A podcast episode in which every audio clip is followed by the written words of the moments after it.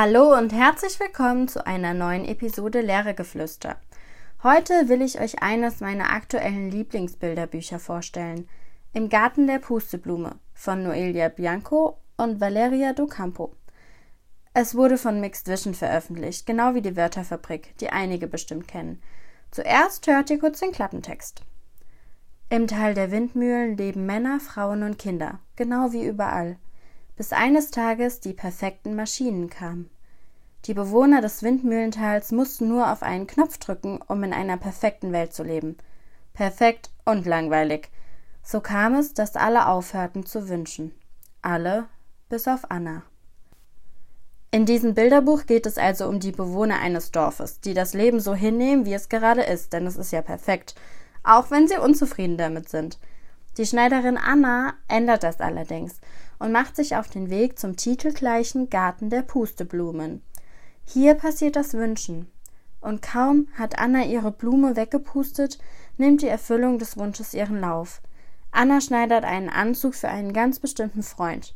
Nachdem das passiert ist, merken die anderen Bewohner, dass die doch so perfekten Maschinen das Leben gar nicht so perfekt machen und fangen an, ihre Wünsche wieder aufzunehmen und Vollgas zu geben. Der Wind kommt in das Tal der Windmühlen zurück. Es ist eine wunderschöne Geschichte über sich selbst und seine Wünsche. Und passend zum Bilderbuch, das es übrigens in zwei Größen gibt, existiert auch eine App fürs Tablet. Diese ist allerdings nicht wie die typischen Bilderbuch-Apps aufgebaut, von denen ich euch schon erzählt habe. Nein, diese App ist vielmehr eine Art Bilderbuchkino. Die einzelnen Kapitel des Buchs werden animiert dargestellt und sind durch ein kleines Pusteblumen-Jump'n'Run-Spiel getrennt. Sobald die Spiele einmal durchgespielt sind, lassen sie sich aber auch überspringen.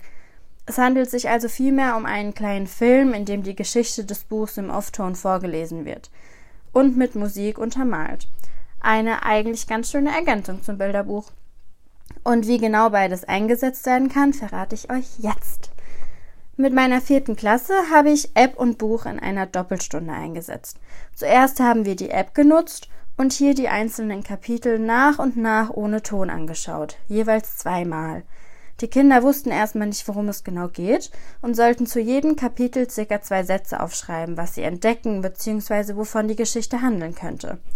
Anschließend haben wir uns im Stuhlkreis versammelt und die kleinen, soeben fertiggestellten Geschichten der Schülerinnen und Schüler vorgelesen. Alle haben die gleichen Bilder gesehen, doch komplett unterschiedliche Geschichten erstellt – Nachdem alle Texte vorgelesen waren, bekamen die Kinder ein Arbeitsblatt, in dem sie sich zuerst mal mit dem Wort perfekt und ihrer persönlichen Bedeutung dazu auseinandersetzen mussten. Zudem ging es um ihren perfekten Moment, der beschrieben und gemalt werden sollte. Was den Kindern übrigens sichtlich schwer gefallen ist. Trotzdem haben sie es hinbekommen.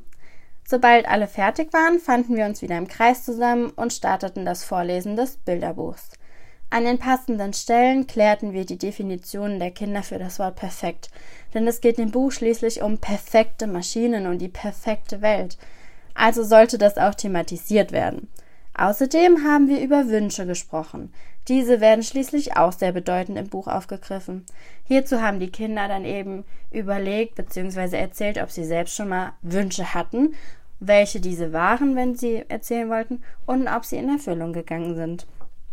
Zum Abschluss schauten wir uns das Bilderbuchkino, also die App, in einem kompletten Durchlauf an. Dieses Mal mit Ton. Die Kinder waren wirklich begeistert und ich auch. Was sie aus ihrem persönlichen Leben und ihrer Gefühlswelt preisgegeben haben, hat mich wirklich überrascht.